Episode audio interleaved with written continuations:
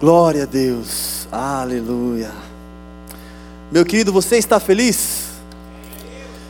Aleluia. Deus é bom demais. Gente, se eu fosse embora para casa agora, eu já estaria transbordando. Mas ainda bem que tem mais ainda. E não é só a carne louca, não, gente. Tem muito mais. Quero convidar você a pegar a sua Bíblia e abrir comigo no livro de Mateus.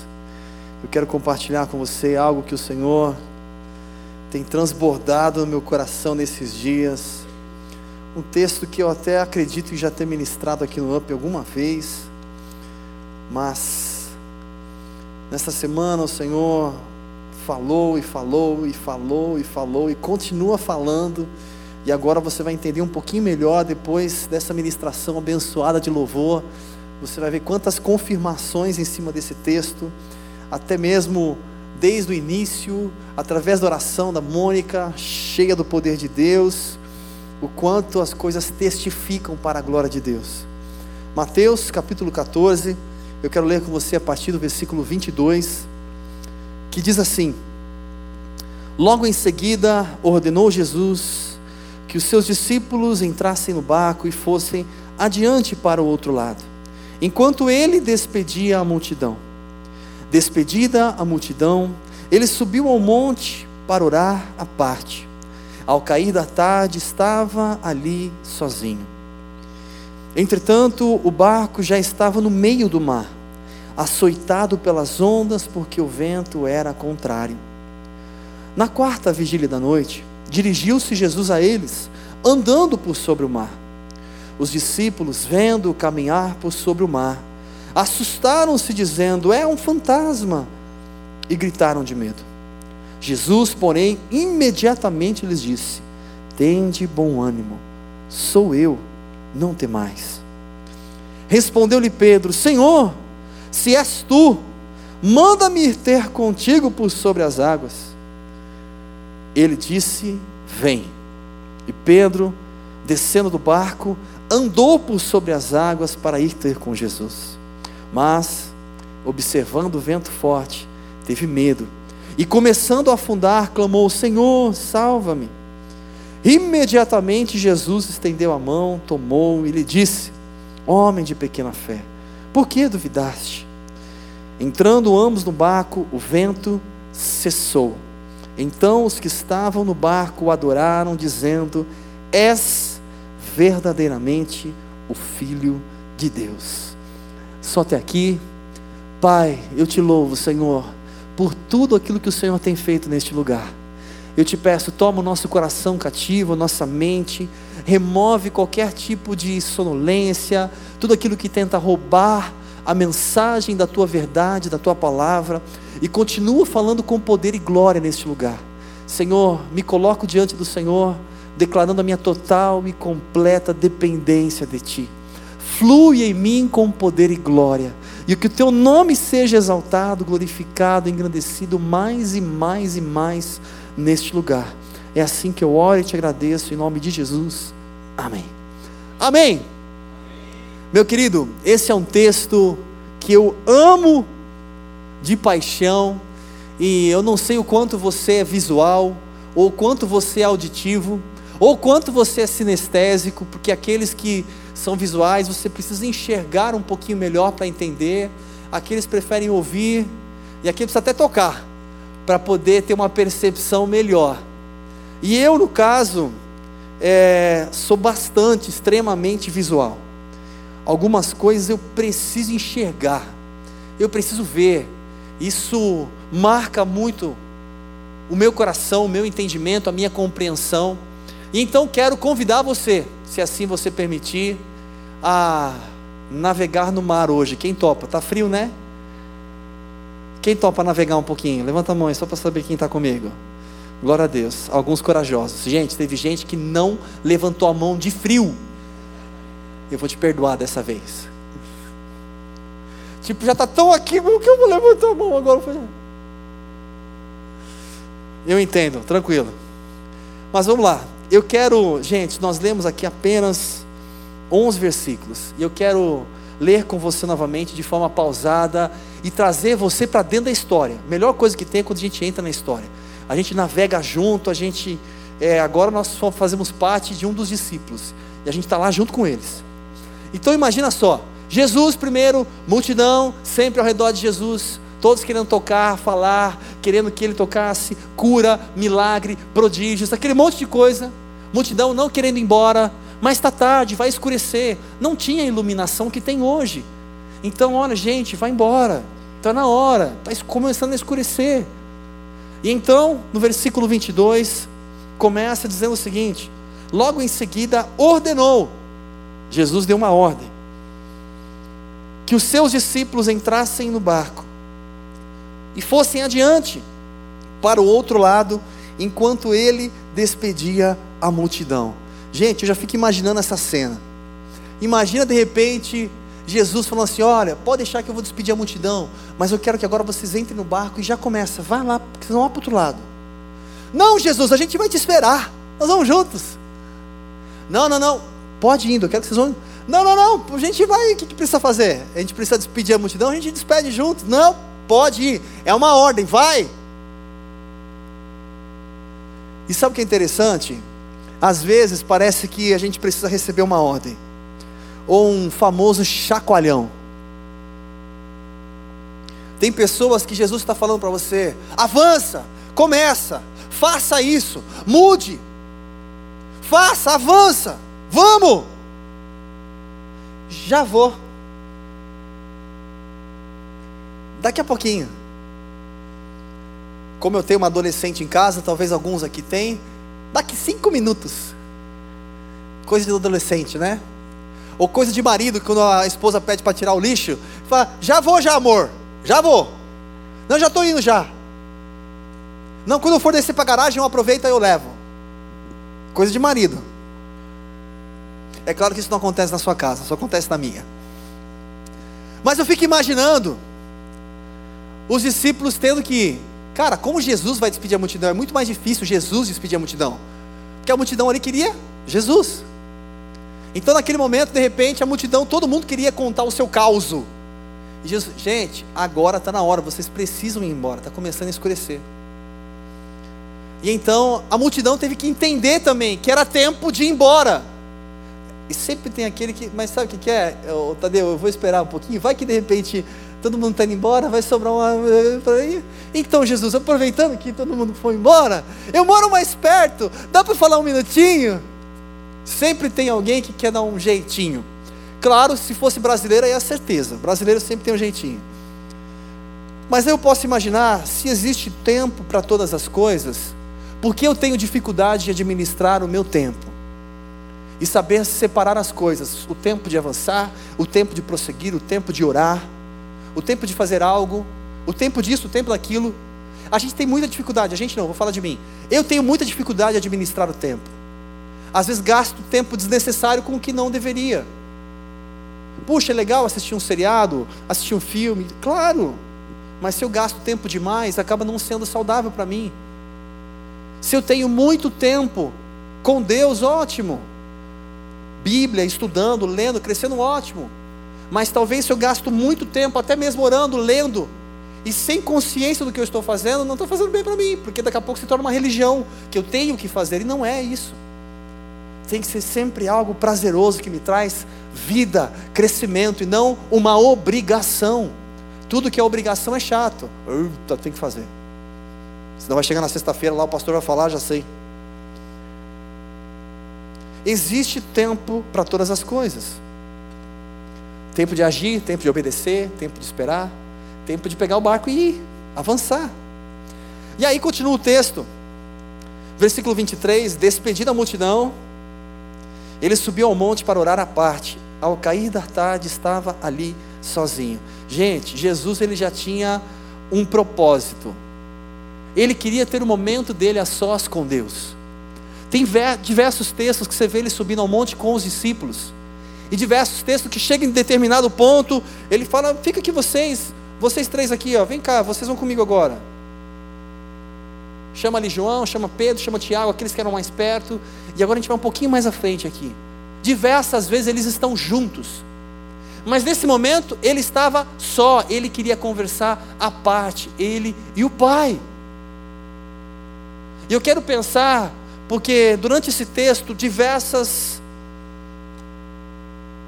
Vou pensando como um processo. Um processo. Diversos pontos são abordados. Que de repente você fala, puxa, mas esses pontos a gente vai acabar perdendo o tema principal. Não, o tema principal você pode pensar em processos. Existem processos, tempos. E nesses processos eu preciso entender e me enxergar nesse processo para que eu consiga avançar. Aqui, nesse momento, Jesus estava à parte, sozinho, falando com o Pai, como você tem frequência muitas vezes de fazer sozinho na sua casa.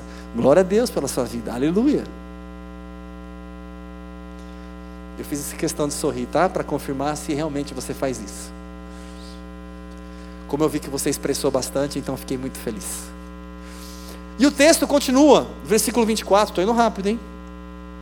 Mas daqui a pouquinho vai, vai demorar um pouquinho. Versículo 24 diz assim: Entretanto, o barco já estava no meio do mar, açoitado pelas ondas, porque o vento era contrário. Opa! Gente, peraí. Aqui está dizendo o seguinte: que o barco estava sendo açoitado pelas ondas. Quando você pensa em um açoite, pensa no açoite. Eu já começo a pensar no açoite de Jesus. De repente, eles pegando aqueles chicotes, tipo, ah, açoite mesmo. Não é um negócio assim, uh, não. Ele estava sendo açoitado, gente, puf, bum. Era aquela coisa que de repente, nossa, que barulho horrível que eu fiz, né? Pensei que era um efeito sonoro melhor. melhor. Enfim, imagina só aquele negócio que vai e leva. Alguém me ajuda com efeito sonoro aí, gente? E de repente, um, um efeito sonoro assim que você pode imaginar na cabeça, que você está pensando que você é criativo, exatamente. E, e eles tentando remar.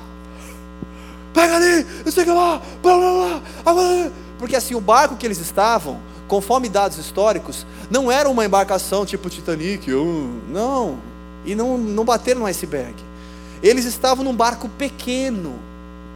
E naquele barco pequeno, quanto menor o barco, mais você sente o impacto. Então o impacto da onda, como um açoite, era muito grande. E o vento não era assim, ah, o vento estava contrário. Não, era uma ventania mesmo, por isso que o vento era tão forte que o mar estava agitado. Então você pode imaginar o esforço deles para conseguir chegar a outro lado. Na verdade, nem era a outro lado que eles estavam indo. Não era para chegar lá, era para chegar até Genezaré, onde eles estavam indo. Mas eu quero pensar com você o seguinte: legal, é, vamos entender um pouquinho mais o que estava acontecendo, com profundidade. Conforme os dados históricos, dizem o seguinte: o caminho com o barco que eles usavam, daquele lugar até Genezaré, dava mais ou menos por volta de duas a três horas navegando normal, com tempo normal. Só que eles estavam num barco, claro, pequeno, ok, mas um barco que tinha muitos pescadores. Quando você pensa em pescador, pessoa que trabalha em pesca, que normalmente tem o barquinho dela, que eles tinham cada um seu barquinho, significa que no mínimo ela tem um pouquinho de noção de navegar com um barco pequeno. Você concorda comigo ou não? Obrigado pelos cinco que concordaram. O resto não quer concordar, tudo bem.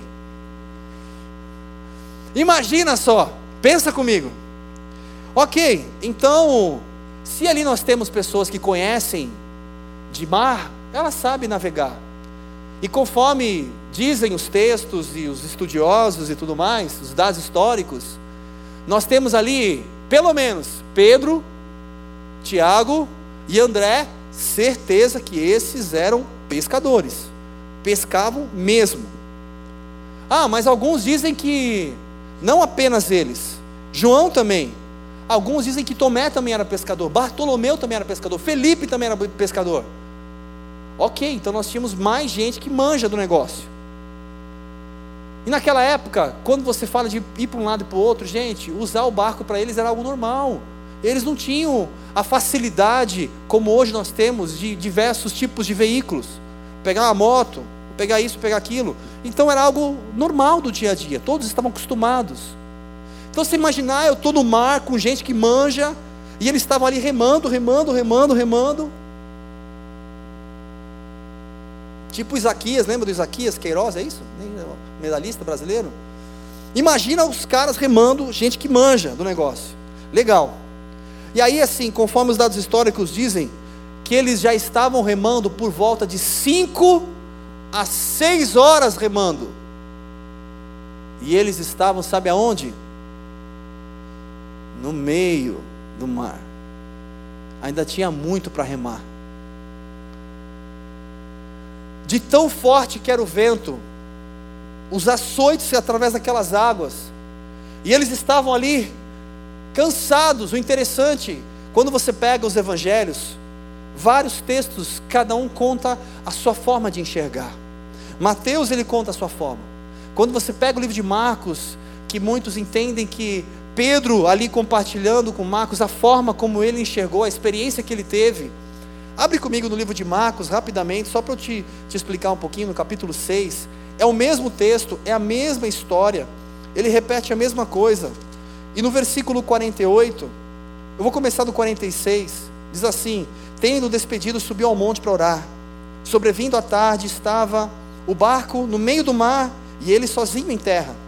E vendo-os fatigados a remar, porque o vento lhes era contrário. Por volta da quarta vigília da noite, aproximou-se deles, andando sobre o mar. Aqui o texto, ele enfatiza que eles estavam fatigados. Gente, não aguentavam. Quem aqui já fez rafting alguma vez? Pouca gente. Quem já fez rafting alguma vez? Gente, aquele negócio cansa.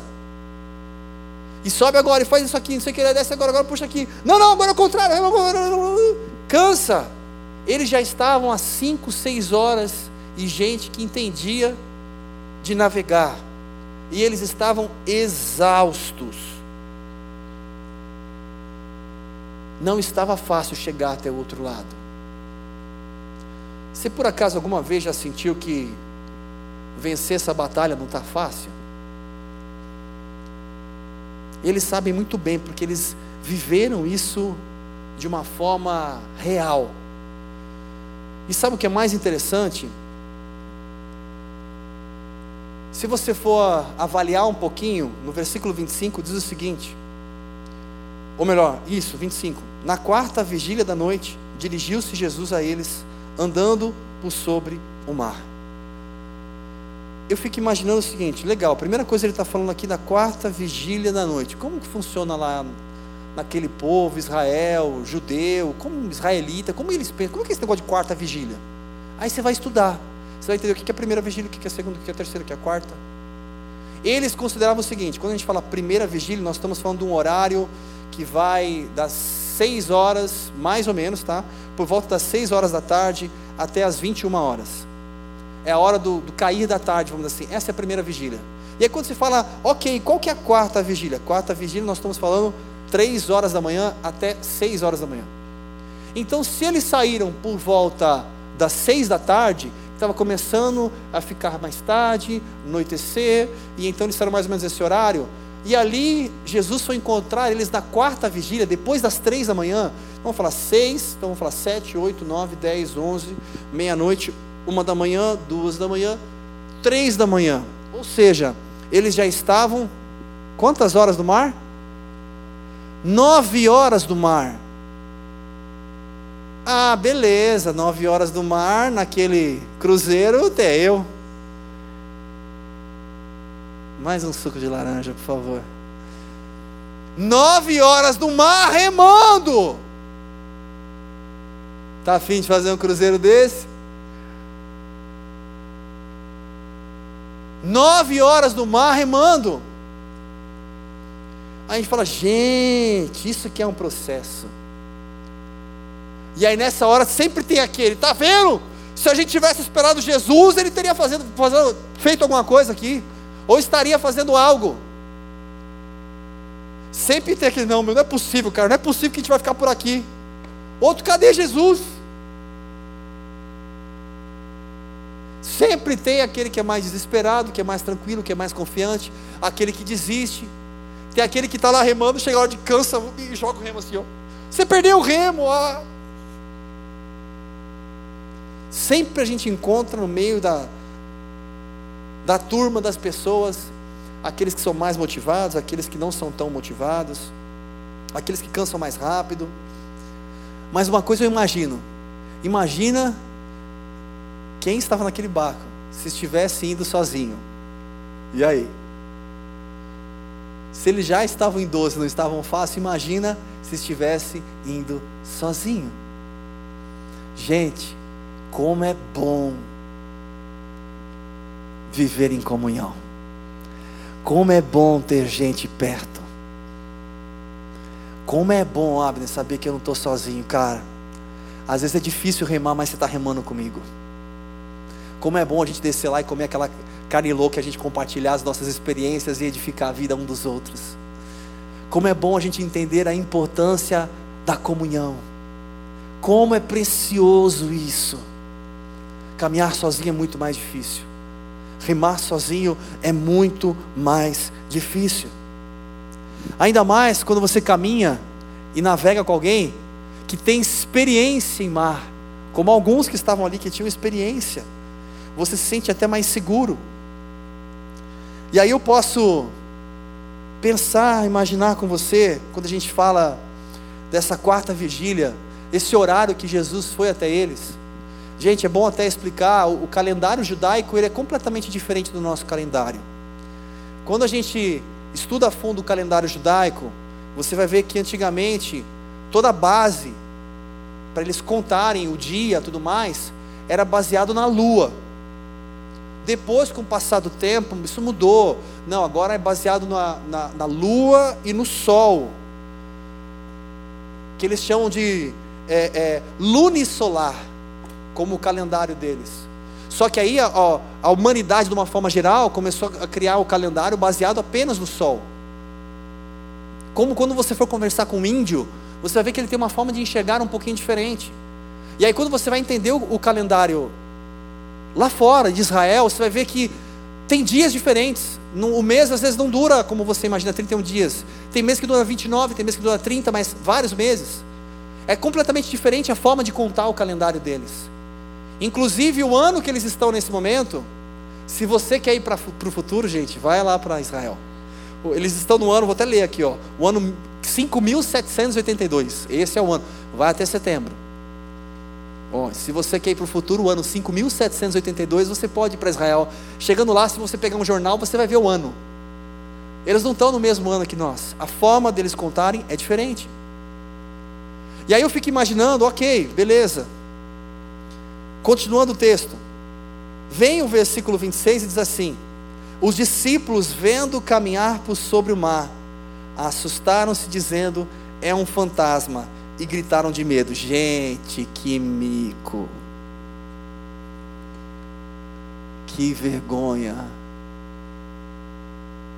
Eu imagino Jesus assim: Ó oh, pai, é esses aqui que o Senhor me deu. Esses são o futuro.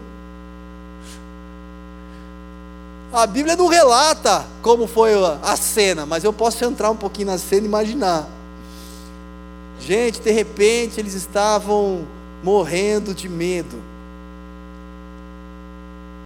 E aqui diz o texto assim: gritaram de medo. Gente, que mico. Aí sempre tem alguém, é um fantasma, meu Deus do céu. Ok, eles estavam no breu, com certeza. Talvez o que iluminava era a lua e as estrelas. De repente eles olham alguém vendo que no mínimo estava iluminando, andando sobre as águas, algo sobrenatural. Gente, eu não sei se todos eles tinham problema de visão. Mas você que enxerga bem, eu posso falar, eu, eu graças a Deus sou privilegiado por Deus e eu tenho uma boa visão. Eu enxergo bem, eu consigo enxergar bem de longe. Aqui no, no texto não relata com exatidão a distância, mas provavelmente alguns conseguiram chegar novo, cara, é Jesus. Outros talvez, ok, fantasiaram e pensaram algo diferente, ao ponto de chegar e falar que é um fantasma. Gritaram de medo, já não sei se eu remo ou se eu pego o remo e faço assim.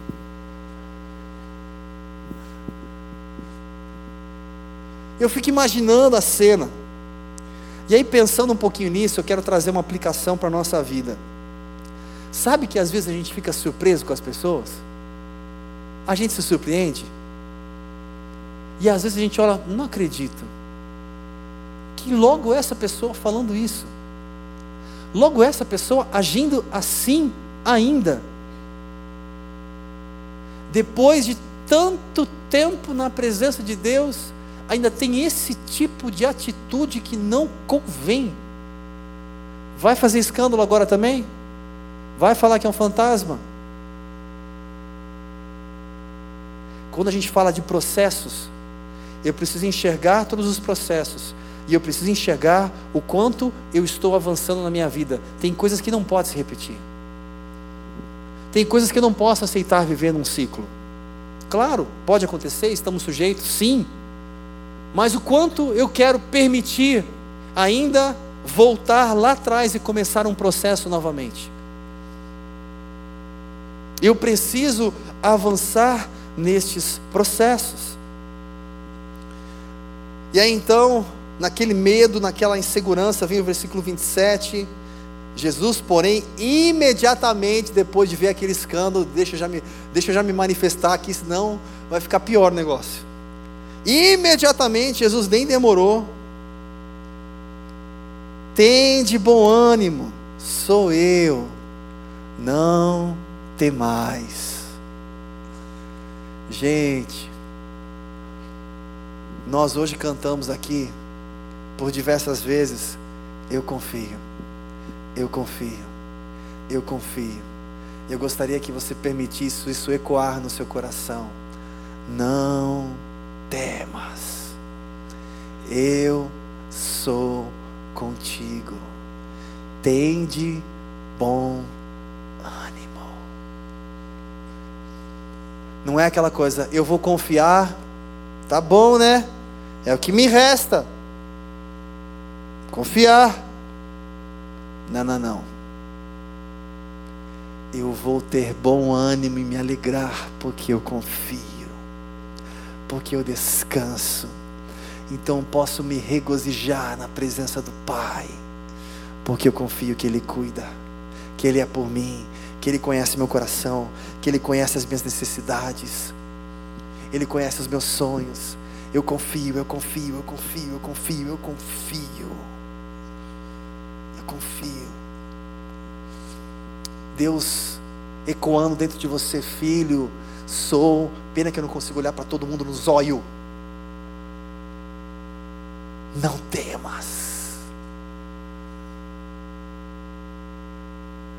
Eu sou contigo. Deixe ecoar dentro de você Deus falando, não é o Oliver, é Deus falando através da sua verdade, da sua palavra. Sempre no meio da multidão tem alguém que deixa essa, essa semente entrar. Sempre. Sempre. E então, versículo 28, respondeu Pedro: Senhor, ô oh glória! Se és tu, manda-me ir ter contigo sobre as águas. De repente, eu fico imaginando Pedro demonstrando aquela pessoa de atitude. Tem gente que fala, eu confio. Confio mesmo. Confio. Só que não age como quem confia. Confio. Então você vai fazer isso? Não, não, vou deixar para outro dia. Agora, peraí, confio. Estou começando a aprender a confiar. Peraí, vamos devagar. Confio, que eu quero entregar, mas não entrego. Ou confia ou não confia. Clebão mostrou que confia. Aí sim, hein? Que isso. Pedro falou: Eu confio. E então, gente, a atitude e a disposição em avançar, em viver o sobrenatural, em se entregar, isso é o que Pedro demonstra para nós. E nesse processo eu preciso chegar nesse momento de eu estou disposto a avançar. Eu estou disposto a me lançar, a mergulhar, a acreditar, a permitir Deus fazer, me entregar sem reservas. De verdade, estou disposto. Eu fico imaginando aqui o que Pedro quis transmitir para mim e para você através desse texto. Claro, de uma forma lúdica. Será que eu posso viver esse sobrenatural? Sim, mas eu preciso me lançar, eu preciso crer, eu preciso viver, eu preciso ter atitude. Não adianta só ouvir, não adianta só saber, eu tenho que fazer, eu tenho que aplicar. E aí ele demonstra essa disposição.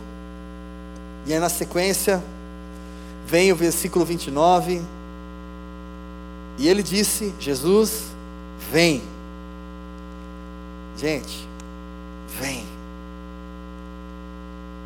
Vem. Jesus está esperando. Vem. Não demora não. Vem. Ah, mas Senhor, vem. Não perca tempo. Vem. Deixa eu fazer você andar no sobrenatural. E aí vem o versículo 29, continua, e Pedro descendo do barco, andou por sobre as águas para ir ter com Jesus. Gente, essa parte, essa parte é mais sobrenatural. Quando eu chegar no céu, eu quero perguntar para Pedro. Imagina o barco. Era um barco pequeno. Vamos dar um exemplo aqui, né? Vou dizer, dizer que um barco mais ou menos dessa altura aqui, ó. Porque tem toda a estrutura do barco. Não é Titanic não, viu gente? Aqui, ó, imagina o barco aqui. E de repente, algum momento falou que as ondas pararam os açoites? Algum momento falou que o vento parou? Não, só parou quando Jesus entrou no barco. Então os açoites continuavam. É um fantasma! Não, sou eu, tem de bom ânimo. É você mesmo, Jesus. Ah, é, então, deixa eu ir. Até aí, continuavam os açoites, continuava o vento forte. Pedro não fez assim, ó. Ah, é? Para andar?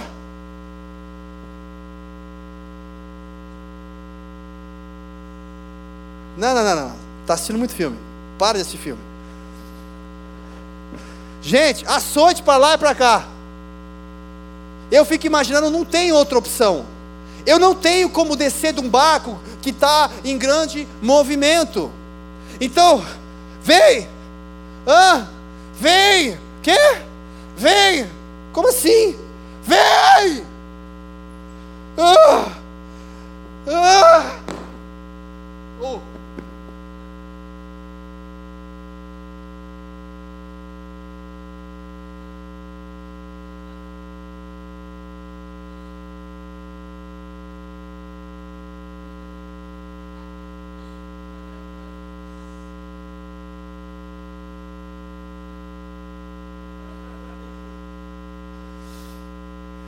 Você consegue imaginar, mas não dá para falar como foi. Eu posso imaginar o que o texto está querendo dizer. E então Pedro começa a viver uma experiência sobrenatural, que eu e você também podemos desfrutar, está disponível para cada um de nós. Se assim mergulharmos de verdade e permitirmos o processo de Deus curar o nosso coração e fazer avançar a nossa vida.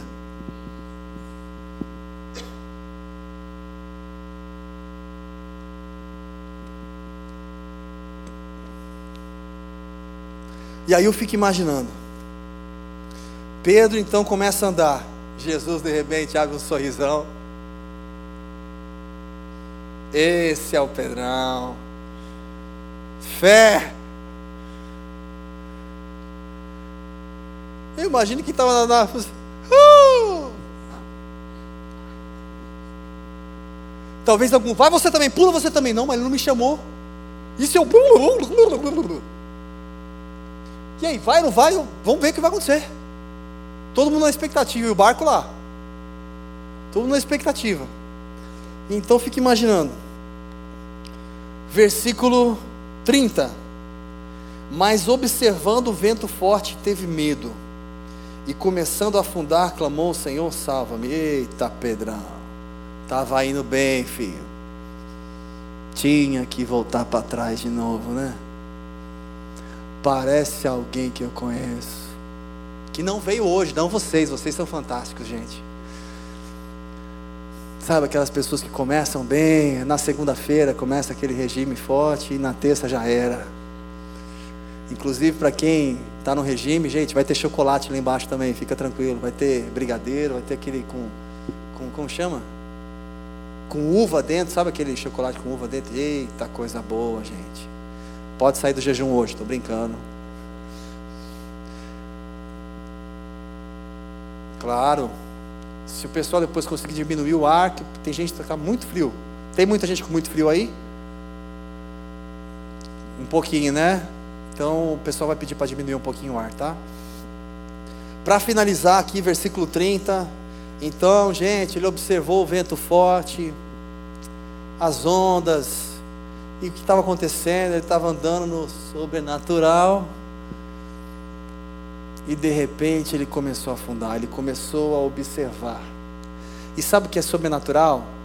O texto deixa muito claro: começando a observar. Tirou os olhos de Jesus.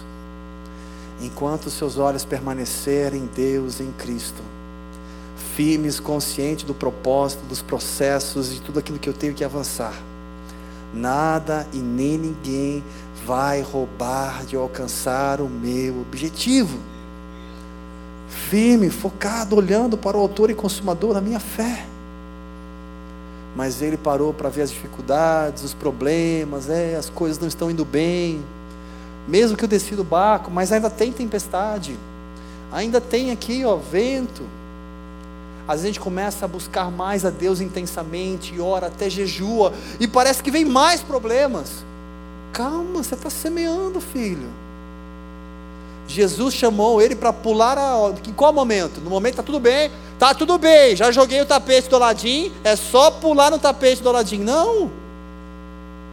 Chamou para pular no momento que estava turbulento. Vem, se entrega, mergulha.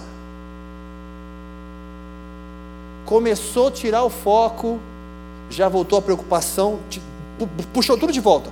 Me dá isso aqui que eu preciso resolver, isso aqui eu preciso resolver. E aí o texto diz: começando a afundar. Gente, eu gosto dessa palavra. Porque eu fico imaginando o seguinte: não dá para afirmar que foi assim, mas eu posso imaginar no texto. Para mim é o seguinte: ou eu ando no sobrenatural ou eu afundo. Então, tipo assim, Pedro olhou para um lado, para o outro, perdeu a fé. Afundou. Mas não diz isso diz que ele começou a afundar. Sabe, tipo uma areia movediça, que de repente você vai olhando e o negócio vai diminuindo, e de repente vai diminuindo. Eu não sei se de repente ele foi afundando de forma gradativa. E aí eu posso imaginar também, peraí, Pedro, começando a afundar, bateu ali o desespero. E ele clamou: Senhor, salva-me. Eu já fico imaginando: peraí, Pedro, pescador, esse é certeza, ele era pescador, trabalho de ofício, pescador. Ah, meu, você acha que um cara desse não está acostumado a pular na água? Vou afundar? Você? Qualquer coisa, salva-me. Pô, pelo amor de Deus, meu. E aí pergunto: às vezes parece que a gente tem uma atitude como de Pedro. A gente sabe o que tem que fazer, a gente tem conhecimento, a gente sabe o que é correto. Parece que chega na hora de dar um branco, na hora de agir, na hora de acontecer, sei lá, dá uma leseira, e eu não faço o que eu tenho que fazer. E eu ainda escolho a opção errada, e repito os mesmos problemas, e aí vira uma cadeia. Graças a Deus que isso não acontece com você. Pedro, mais uma vez aqui, demonstrou que ele estava completamente emocionalmente fragilizado, que ele já começou ali a afundar, sem saber o que seria, o que aconteceria. Eu fico imaginando, Pedro começou a afundar. Eu sou o irmão dele. Estou lá dentro do barco, sou o André. Sabe o que eu faço? Ô, oh, meu! Que, meu? Meu irmão? Pega o remo aí! Meu irmão! Todo mundo lá.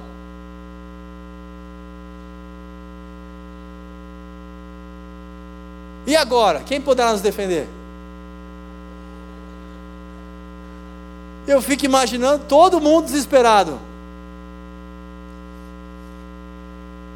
Gente, aí o texto é muito claro. De repente, Pedro começou: Senhor, salva-me, salva-me. Começou, começou a afundar. E nessa que ele começou a afundar o último versículo para a gente finalizar e orar. Imediatamente Jesus estendeu a mão, tomou e lhe disse: Gente, esse imediatamente é sobrenatural. Quem já assistiu um seriado The Flash? Levanta a mão aí, só para saber. Algumas pessoas levantaram, outros não querem levantar porque está com fio, beleza. Imagina só, a Bíblia diz mais uma vez: imediatamente. Eu fico imaginando a cena, tipo assim, Pedro aqui, afundando, e de repente, Jesus lá, vem, de repente, salva-me. Quando ele falou salva-me uma vez, salva-me, a Bíblia diz imediatamente Jesus pegou na mão dele. Gente, que de flash é esse? Câmera lenta, de repente, fum. Que isso. Eita Deus bom. Você consegue enxergar Ele fazendo isso com você? Posso ou não posso confiar num Deus desse? Ele não esperou, hum, não sei, você não teve muita fé, não curti muito não. Agora vai, vai, afoga um pouco aí, bebe um pouco de água para aprender, precisa. Depois, se tiver que acha que você vai morrer, eu pego. Não, não, não. Imediatamente ele foi lá, ele estendeu a mão. E aí o texto Diz assim Jesus para ele: Tem de bom ânimo, sou eu. Não, desculpa, lá no final, 31. Homem de pequena fé, por que duvidaste? Vou te perguntar, para a gente fechar. Como você acha que Jesus falou isso? Será que Jesus falou assim? Um exemplo.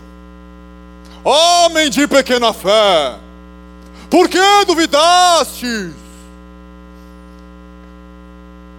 Quem acha que ele falou mais ou menos assim? Ok. Ou já vi um filme, inclusive, que Jesus faz assim, ó. Homem de pequena fé, por que duvidastes? Quem acha que ele falou assim? Uma pessoa, ninguém quer brincar hoje, tá bom, não brinca. Já que já sei. Alguns falam, acham que ele falou assim, ele olhou, homem de pequena fé, por que duvidaste? Quem acha que ele falou assim? É, sabia. Sabia, óbvio, óbvio. O mais importante não é como ele falou, é o que ele quis demonstrar com aquela fala.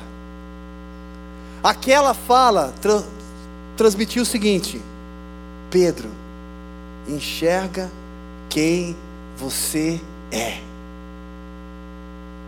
Será que você consegue enxergar quem você é? Pedro que estava se achando lá, tô andando, mano. Eu preciso, sou dependente de Deus. Não é na minha força, eu dependo de Deus. Será que eu consigo enxergar, olhar para dentro de mim e reconhecer as minhas limitações? Eu tenho as minhas limitações. Eu preciso do Senhor. Aquele momento fez Pedro apenas se enxergar. Será que você, neste processo, consegue parar um pouquinho para se enxergar? Em qual fase que você está? Será que você é aquele que quer ficar parado no barco?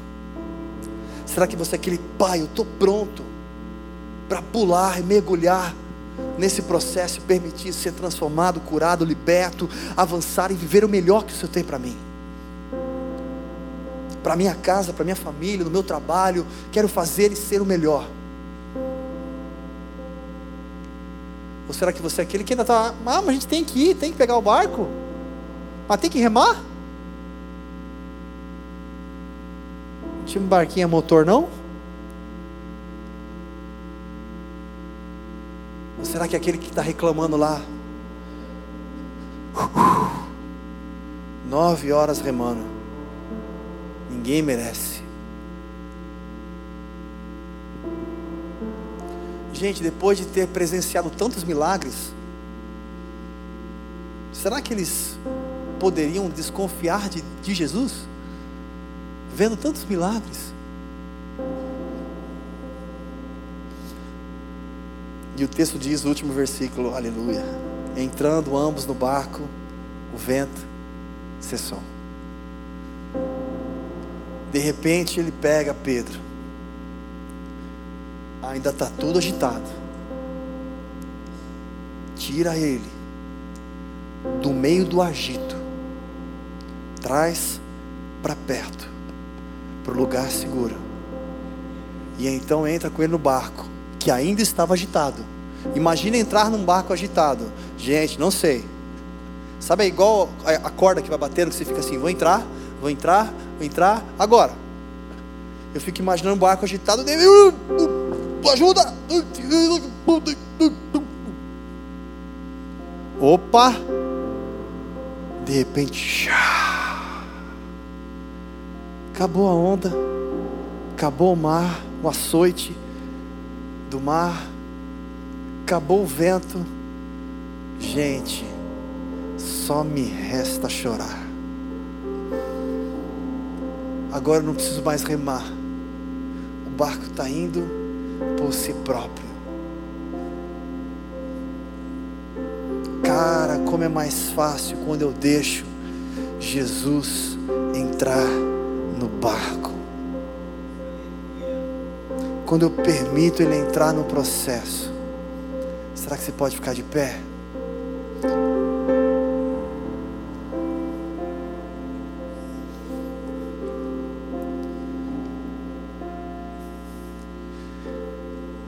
Sabe o que eu imagino? Tem algum professor aqui no nosso meio? Levanta a mão. Um que eu sei, dois que eu sei, mais três ali. Professor, professor, professor. Eu fico imaginando nesse momento, presta muita atenção nisso. Quando de repente Jesus entra no barco e aquilo cessa. Eu confio, hein? Eu confio. William, confio. Puxa eu confio aí daqui a pouquinho, tá? Imagina só. Jesus entra no barco. E quando ele entra no barco, tudo se aquieta. E então ele fala assim: E aí? Aprenderam a lição de hoje? De forma didática, ou eu vou ter que desenhar, ou a gente vai ter que repetir amanhã. Você já está pronto para a próxima? Meu querido, o Senhor não perde tempo. Deixa curar, deixa trabalhar, deixa transformar. Avançou, beleza? Tiramos esse monte de coisa aqui que impedia de você confiar, acreditar, avançar. Agora vamos para o melhor que eu tenho, que eu tenho coisas novas. Para que não. Aprendeu essa lição? Vamos para a próxima. Que tem coisas melhores para vir. Você crê nisso? Então feche os seus olhos nessa hora em nome de Jesus. Eu gostaria que com seus olhos fechados, você que entende qual parte do processo você está. Eu gostaria que você orasse e você falasse para o Senhor de todo o seu coração, de todo o seu entendimento, aonde você quer estar. Dentro do barco? Nas margens? Fora do barco andando sobre as águas? Se for necessário, entregar ao Senhor aquilo que te trazia medo, insegurança, se for necessário, enxergar como Pedro enxergou quem eu sou. Entender a dependência, eu preciso, eu preciso. É necessário confiar, confiar, confiar. Fale com Deus nessa hora, meu querido. Abre os seus lábios pelo poder do nome de Jesus. O Senhor te trouxe neste lugar para isso. Pai, eu te peço, Senhor, remove todo e qualquer tipo de empecilho ou dispersão mas que cada um tenha facilidade em falar contigo, facilidade em expressar o coração, mesmo que esteja lá no íntimo, reconhecendo aonde que eu preciso melhorar, aonde que eu preciso mudar, reconhecendo o valor de depender do Senhor, reconhecendo o valor de ter irmãos e pessoas sempre ao nosso lado para nos ajudar a remar. O Senhor estendendo a mão e nos trazendo para perto e fazendo acalmar o mar, como a Mônica orou.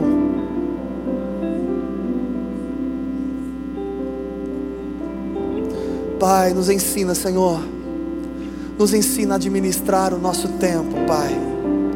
Nos ensina a enxergar que há tempo para todas as coisas há tempo de ficar na margem, há tempo de voltar para casa e há tempo de avançar, há tempo de tomar atitudes, há tempo de mudança, há tempo de começar algo novo, há tempo de permitir o novo de Deus, há tempo de permitir ser curado, há tempo de permitir a restauração.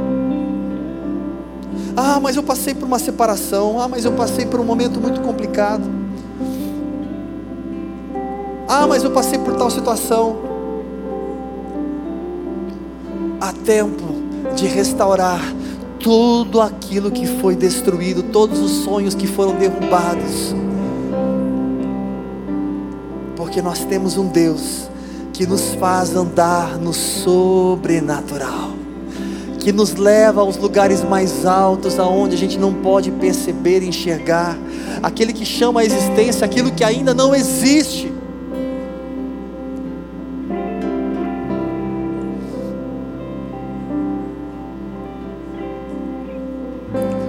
Pai, que seja assim na vida de cada um dos meus irmãos, a começar na minha vida e na minha casa. Que venhamos viver o milagre todos os dias, que venhamos viver o sobrenatural do Senhor, que o nosso coração transborde de paz, de paz, de paz, como compartilhamos aqui a semana passada, independente das circunstâncias, estamos em paz. Pai, que possamos entender os processos, enxergar em que etapa que estamos nesse processo e não repetir os mesmos erros, mas avançar, avançar, avançar e avançar. Traz, Pai, o vinho novo sobre cada um, esperança, renova os sonhos, a alegria, a paz. Traz, Senhor, o entendimento do sobrenatural, que possamos descansar, confiar e administrar o nosso tempo como te convém, Pai. Fale com Deus.